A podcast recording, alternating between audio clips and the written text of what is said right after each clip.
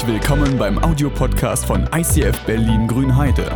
Wenn du Fragen hast oder diesen Podcast finanziell unterstützen möchtest, dann besuch uns auf icf-grünheide.de.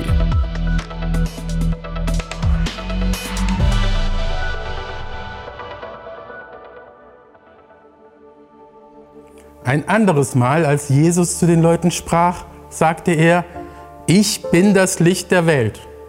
Wer mir nachfolgt, wird nicht mehr in der Finsternis umherirren, sondern wird das Licht des Lebens haben. Da sagten die Pharisäer zu ihm, du redest als Zeuge in eigener Sache, was du sagst, ist nicht glaubwürdig. Jesus erwiderte, auch wenn ich als Zeuge in eigener Sache rede, ist das, was ich sage, wahr. Denn ich weiß, woher ich gekommen bin und wohin ich gehe, aber ihr wisst weder, woher ich komme, noch wohin ich gehe.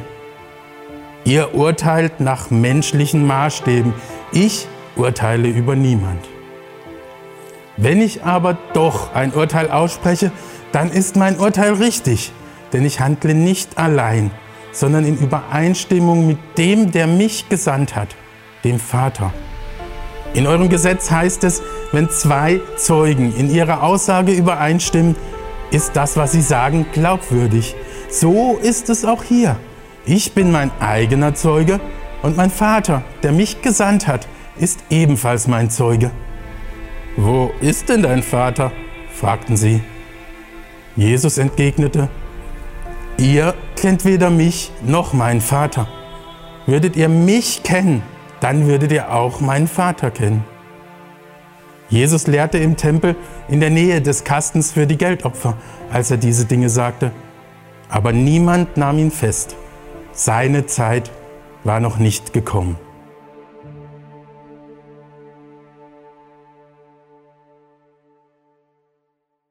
Am Anfang schuf Gott Himmel und Erde. Und die Erde war wüst und leer. Und Gottes Geist schwebte über dem Wasser. Und Gott sprach, es werde Licht. Ich bin aber nicht Gott, oder? Nein, bin ich nicht. Ich möchte euch mit diesen beiden Bibelstellen, die eine, die ihr gerade vorgelesen bekommen habt, das ist eine Bibelstelle aus dem Johannesevangelium, das ist das, was Jesus gesagt hat. Die zweite, die ich vorgelesen habe, das ist der Beginn, der Beginn von der Bibel. So beginnt die. Und diese beiden Dinge, die sind miteinander verknüpft. Und wie die miteinander verknüpft sind. Es ist fast, fast gruselig. Ich hole mal ein bisschen aus, um die Dinge zu erklären. Jesus hat gesagt, er sei das Licht. Zu dem Zeitpunkt, als er das gesagt hat, der Zeitpunkt, als er das gesagt hat, das ist ein entscheidender Moment. Denn als Jesus solche Sachen gesagt hat, er hat ja nicht nur das gesagt, er hat ja vorher schon, schon Sachen behauptet, was er alles sei. Er hat sich mit Türen verglichen und mit Hirten und, und jedes dieser Vergleiche, die er gemacht hat, war so ein Vergleich, wofür andere Leute ihn umbringen wollen. Und das ist komisch. Würdest du jemals jemanden umbringen wollen, nur weil er sagt, ich bin das Licht? Natürlich nicht. Das ist doch albern, oder? Das bedeutet, wenn wir in der Bibel lesen und Jesus sagt, er sei das Licht und daraufhin andere Menschen sich den Vorsatz nehmen, ihm richtig, richtig hart zu begegnen. Es gibt Leute, die haben ihn reden hören und haben daraufhin Intrigen gegen ihn gebaut. Es gibt Leute, die haben ihn solche Sätze sagen hören und haben deswegen versucht, ihn umzubringen. Ich habe mal ein Buch gelesen, ein Buch von, äh, von Rainer Geißler, das ging um Jesus und die Politik, das Jahre her, aber ich fand es sau spannend, was der Typ, das ist der, der Stuttgart 21 äh, moderiert hat damals, ne? ein krasser Mann und äh, der hat über Jesus und die Politik geschrieben. Und ich hole jetzt mal ein Stückchen aus, um die Brisanz zu verstehen, die Jesus da sagt. Jesus sagt, ich bin das Licht und uns juckt es nicht, aber die Leute damals wollten ihn dafür umbringen. Stellt euch ein Land vor, ein Land vor wie Israel vor 2000 Jahren. Kennt ihr Asterix und Obelix? Ja, okay. Asterix und Obelix, die unbeugsamen Gallier. Genau sowas, ähnliches waren die Juden in Israel. Die Juden wurden in einem Krieg besiegt und die Römer waren die Sieger und sie hatten die Herrschaft. Sie hatten die Herrschaft über dieses ganze Gebiet. Sie waren diejenigen, die die Juden, alle, die da wohnten, regieren sollten, aber die Juden ließen sich nicht regieren. Wer die Bibel gelesen hat, der weiß, dass die Juden immer auf jemanden gewartet haben, der irgendwie ein, ein, ein, nicht nur ein König ist, sondern ein Priester. Der ist, das muss, sie werden entweder von Gott selbst regiert oder von jemandem, der aus der Linie von David kommt, aber nicht. Sie lassen sich nicht von dem regieren, was sie damals Heiden genannt haben. Sie lassen sich nicht von Römern regieren. Und das haben die Römer gemerkt. Die haben gesagt, oh, uns gehört dieses Land.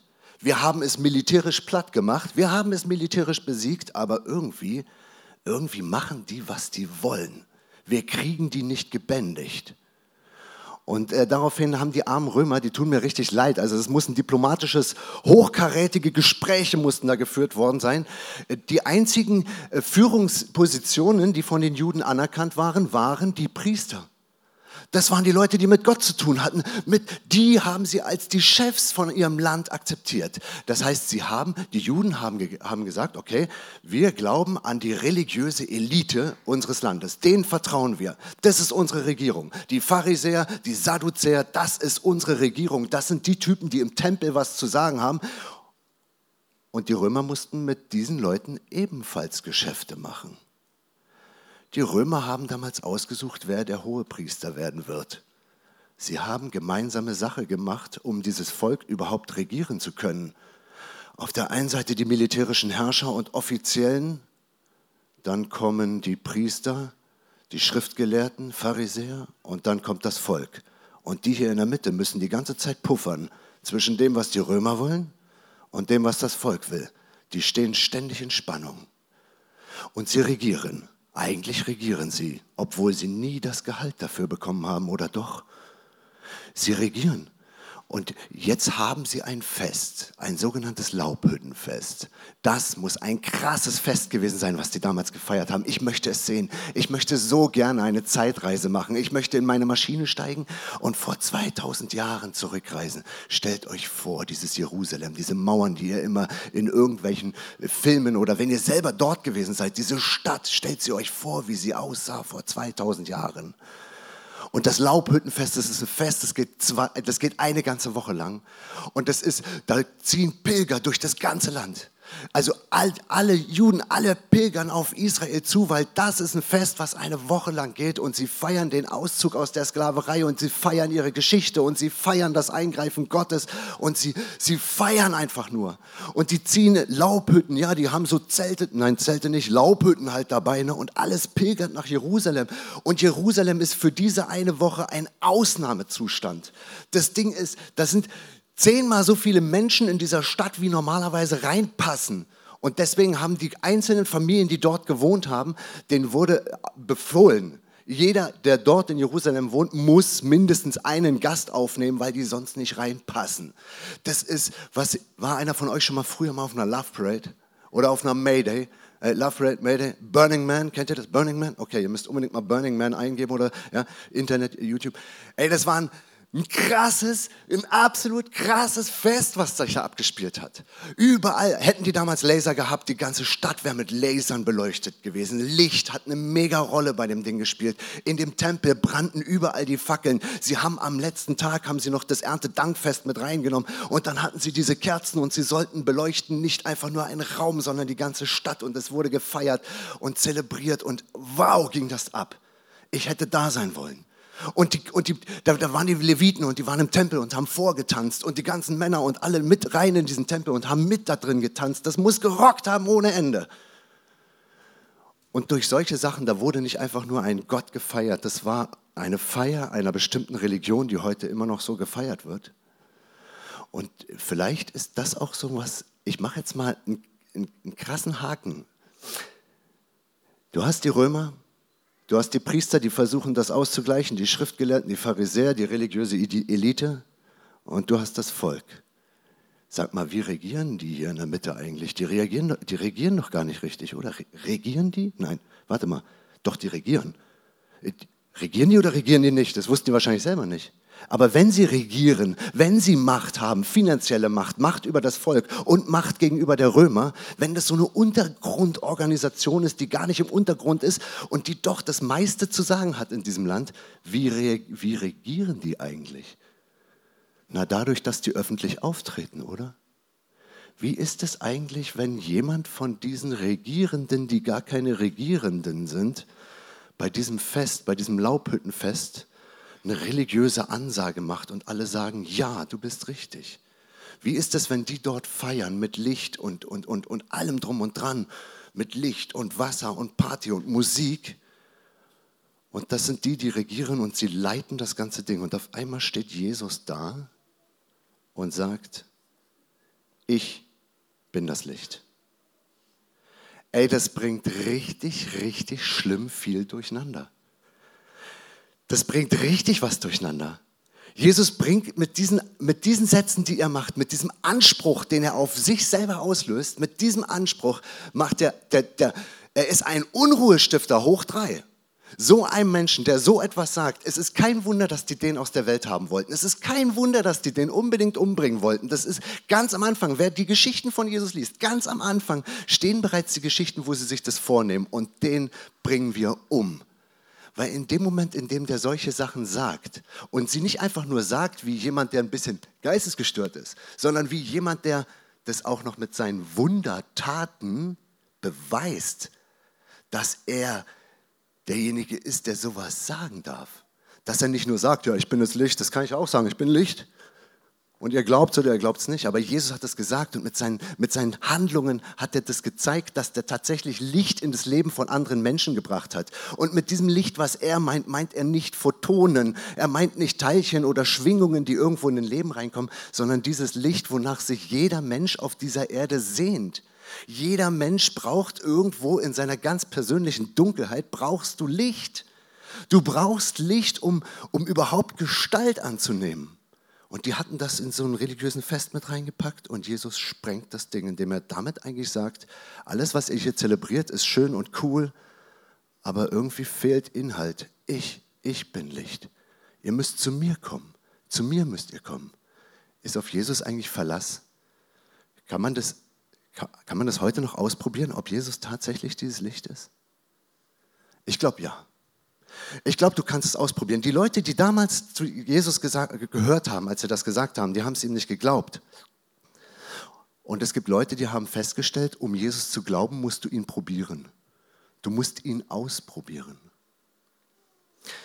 Einmal hat der Mann auf dieser Leinwand die Bibel, den Bibeltext vorgelesen, in dem Jesus sagt, er ist das Licht. Und dann kam ich nach vorne und habe vorgelesen die, erste, den, die ersten Sätze der Bibel. Als Jesus sagte, er sei das Licht, ich muss einen kleinen Ausflug machen. Meine Bibel, diese Bibel ist ursprünglich nicht auf Deutsch geschrieben worden. Ich habe sie deutsch vorgelesen, weil sie deutsch übersetzt wurde. Aber die Leute, die das Ding geschrieben haben, haben in einem uralten Griechisch, einem Koine-Griechisch geschrieben. Und dort steht ein Wort für Licht, was keinerlei Beugung hat.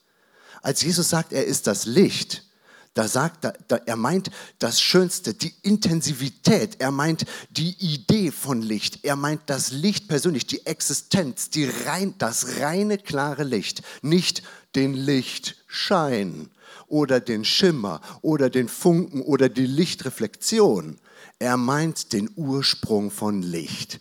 Und die Leute, die das gehört haben, als er das gesagt hat, da klingelt das bereits bei den alten Juden und die hören die ersten Sätze der Bibel als Gott sagt, er schafft Licht. Er schafft Licht. Und das, was in der Schöpfungsgeschichte steht und womit Jesus sich in Verbindung bringt, Gott sagt, es werde Licht, es wird Licht. Jesus sagt, ich bin dieses Licht, was Gott gemacht hat. Und welches Licht hat Gott gemacht damals? Wir können uns ja gerne darüber streiten, ob die Erde entstanden ist in sieben Tagen oder nicht oder ob Gott das Licht gemacht hat oder nicht. Darum geht es mir jetzt aber nicht. Ich bin ein strenger Verfechter davon. Ich glaube, dass Gott das kann. Ich glaube doch, dass die Schöpfung in sieben Tagen entstanden ist. Und, äh, aber ich glaube das nicht dumm. Wir können uns gerne später darüber unterhalten, wenn du Lust hast. Ich bin noch ein Weilchen hier. Aber was mir wichtig ist, ist, dass diese Schöpfungsgeschichte auch einen Seelenzustand beschreibt. Am Anfang schuf Gott Himmel und Erde und die erste war, Erde war wüst und leer. Und das, was dort Bibel wurde nicht auf Deutsch geschrieben, Alte Testament, Hebräisch. Das Wort, was da für wüst und leer steht, heißt Tohu Wohu. Das ist Wüste, Ödnis, Chaos. Damit wird das übersetzt. Und du weißt ganz genau, dass das Leben manchmal so aussieht. Du weißt, dass dein Leben so aussieht wie diese Seelenlandschaft. Das Leben ist manchmal wüst, öde, Chaos, lebensfeindlicher Raum. Es fühlt sich an, als seist du fremd in dir selbst. Kennst du kontroverse Einsamkeit? Kontroverse Einsamkeit, Fremdwort, ganz schlimm. Kontrovers deswegen, weil du Menschen um dich rum hast. Hier, wenn du hier bist, hast du Menschen um dich rum. Und in deiner Familie und wo du geheiratet hast und auf deiner Arbeit, überall hast du Menschen. Und eigentlich bist du nie einsam. Aber kontrovers, denn du bist doch einsam. Denn es gibt etwas in dir drin, was von niemandem verstanden wird. Es gibt etwas in dir drin, was hoffnungslos einsam ist, was einfach nur leer ist und chaotisch und unaufgeräumt und du leidest darunter und du möchtest es sortieren, aber, aber du kannst es nicht, weil du in deinem Leben einfach nicht siehst, weil dir Licht fehlt.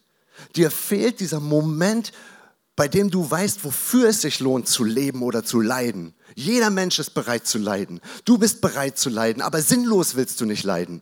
Wenn du weißt, wofür das gut ist, wenn du weißt, wofür das da ist, dass du die Zeit mit jemandem aus dem Fenster schmeißt oder so. Jeder kann das. Jeder verzichtet auf Geld, damit jemand anders etwas hat. Jeder ist bereit, irgendetwas zu geben. Jeder ist bereit zu leiden. Aber wofür? Und jeder ist bereit, auch irgendwas Schönes aus seinem Leben zu machen. Ich habe jetzt gehört von einem, von einem Christen, der bei Sportler ruft Sportler ist. Und der fährt Autorennen und hat diese ganzen Leute gesehen, diese super krassen Audis und was weiß ich nicht alles über den Sachsenring brettern. Und er sagt, du, diese Leute, die haben richtig Geld und wenn du denen jetzt zwei, drei von ihren Geschossen wegnimmst, dann lachen die immer noch, weil die das in ihrem Portemonnaie nicht gemerkt haben. Und vielleicht sitzt du auch hier und denkst, du hast dein ganzes Leben unter Kontrolle, weil du ein Haus gekauft hast und deine Familie läuft und weil bei dir alles gut ist. Aber wann hast du das letzte Mal was mit Freude gemacht? Wann hast du das letzte Mal etwas gemacht, von dem du wusstest, das ist nicht einfach nur irgendein Spaß, sondern das ist Freude. Das bringt in dir drin etwas zum Beben das zündet in dir etwas an und du weißt, dass das, was du jetzt tust, das ist mitten in der Sanduhr. Das ist dieser Moment, in dem der Kiesel fällt. Du bist in diesem Moment, der die Welt verändert, der dich verändert. Du hast der Erde ein Stück deines Gesichtes, ein Stück deiner Liebe, ein Stück von deinem Herzen aufgedrückt. Dieser Moment, in dem du etwas aus tiefster Freude und mit größter Überzeugung tust. Wann findest du, egal wie es dir geht, ob du in so einem Loch drin bist und Chaos hast oder ob es dir einfach nur gut geht, aber du vom Wohlstand erdrückt wirst. Du brauchst diesen Moment, in dem du Licht hast. Du brauchst den. Und Jesus sagt, er ist Licht. Nicht Lichtschein, nicht Lichtschimmer, nicht Reflexion. Er ist dieses Licht. Und er beschreibt nicht einfach nur irgendein Licht, was aus einer Lampe rauskommt. Ich bin das Licht der Welt, sagt er. Der Welt. Hört ihr die Schöpfungsgeschichte? Am Anfang schuf Gott Himmel und Erde und die Erde war wüst und leer. Er sagt, er ist das Licht der Welt. Griechisch, altes Wort, Kosmos. Er redet Kosmos, übersetzt du nicht nur mit Welt oder Universum, sondern mit Schönheit. Er kann das Licht deiner Schönheit sein. Der Schönheit, die in deinem Leben entweder da ist oder fehlt. Er kann es sein. Er will es sein. Und dort will er leuchten. Und die Leute, die in seinem Licht stehen, sehen das Licht. Ich habe eine kleine Aktion vorbereitet. Ich möchte gerne mit euch ein bisschen über dieses Licht nachdenken und ich will dir die Zeit geben, dass du, dass du über dieses Licht nachdenkst, über das Licht, was du vielleicht jahrelang vermisst hast oder du bist schon Ewigkeiten Christ und das ist schon die zehnte Gemeinde, die du besuchst und du möchtest eigentlich, eigentlich hast du die Sehnsucht nach, nach einer Erneuerung. Du möchtest, dass dein Leben irgendwie nochmal neu von diesem Licht erhellt wird. Hier rennen gleich ein paar Leute rum und die verteilen einfach mal Knicklichter. Und du kannst dir eine wunderschöne äh, melodische Melodie anhören und dieses Knicklicht knicken und so wie sich anfängt, dieses Licht in dem Knicklicht zu verbreiten, solange wie das passiert, solange kannst du ein kurzes, aber intensives Gebet sprechen, für dich ganz alleine, still, still. Vielleicht der erste Kontakt zu Gott seit einer Woche oder seit deinem ganzen Leben so knicken und während das sich ausbreitet, einfach sagen, bitte Jesus, bitte breite dich auch bei mir so aus, dass meine Schöpfung, meine Schönheit, mein Kosmos, dass das wieder schön wird. Ich bitte dich, Jesus, dass du neu irgendwie in dieses Leben reinkommst. Und wenn du gar keinen Bock auf Beten hast, dann musst du diese paar Sekunden einfach aushalten. Das geht dann weiter. Oder du freust dich einfach, dass du ein Knicklich hast und du knickst es nicht und nimmst es deiner, deiner Nichte mit und schenkst es deiner Tochter oder wie auch immer. Mach, was du willst. Hab Spaß, aber nutze es, wenn du kannst und willst, für ein Gebet. Und vielleicht hast du dieses Licht schon lange in dir selber drin, dann ist auch kein Problem. Dann knick es und bete für jemanden, von dem du weißt, er hat es nicht. Okay, ihr habt dieses wunderschöne Licht in euren Händen. Nur ein schönes Symbol und ähm, vielleicht trotzdem ein bisschen mehr. Dieses Licht, was Jesus sein will, ich glaube, er kann es in dir sein.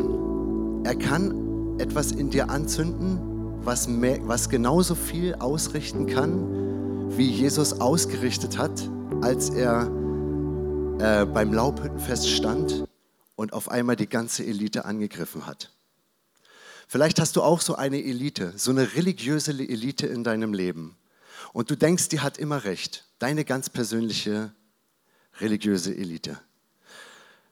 Dann wünsche ich dir diesen Moment, in dem Jesus in dein Leben reinspricht und alles, was für dich bis dahin Rang und Namen hat, auf einmal umschmeißt und dir die Wahrheit zeigst, die du so dringend brauchst.